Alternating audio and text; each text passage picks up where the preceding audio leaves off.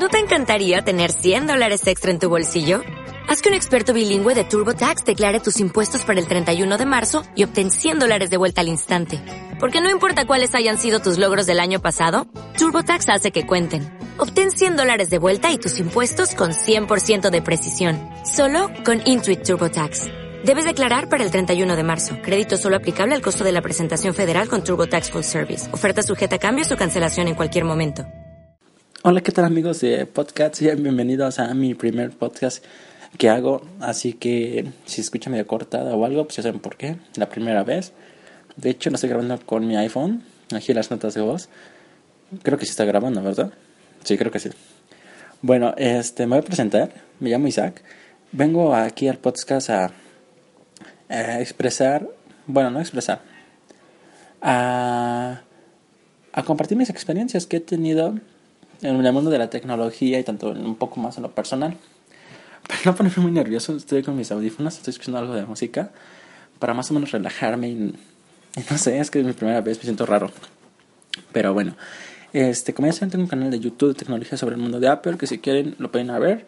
Pero bueno, así que pues estoy empezando a entrar aquí lo de lo que es el podcast, lo que es iTunes, lo que es la Max, Mac, perdón, este OS X, iOS, y bueno, este voy a decir lo que experimenté. Estaba indeciso entre comprarme una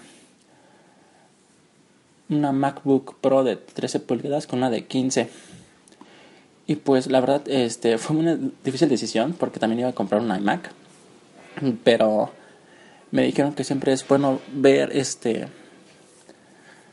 mm, lo que necesitas. Por ejemplo, iba a comprarme la iMac para tener en mi cuarto y todo pero también me dejaban trabajos que tenía que moverlos, ¿me explico?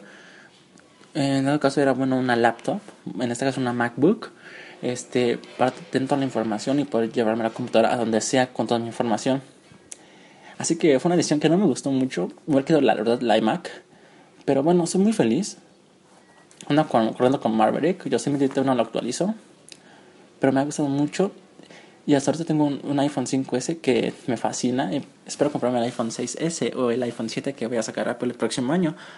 Pero bueno, estuve muy indeciso. La verdad, esa decisión me tomó varios, varios tiempos. No, varias horas, perdón. Repito que estoy nervioso. Este, no fue una decisión de la noche a la mañana.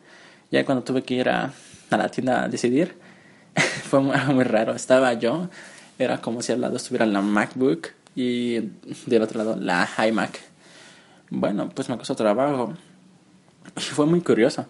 Ese día, este, el carro se había descompuesto para ir allá. Eh, fuimos y que no, había ese modelo, que no había esto, que no había aquello.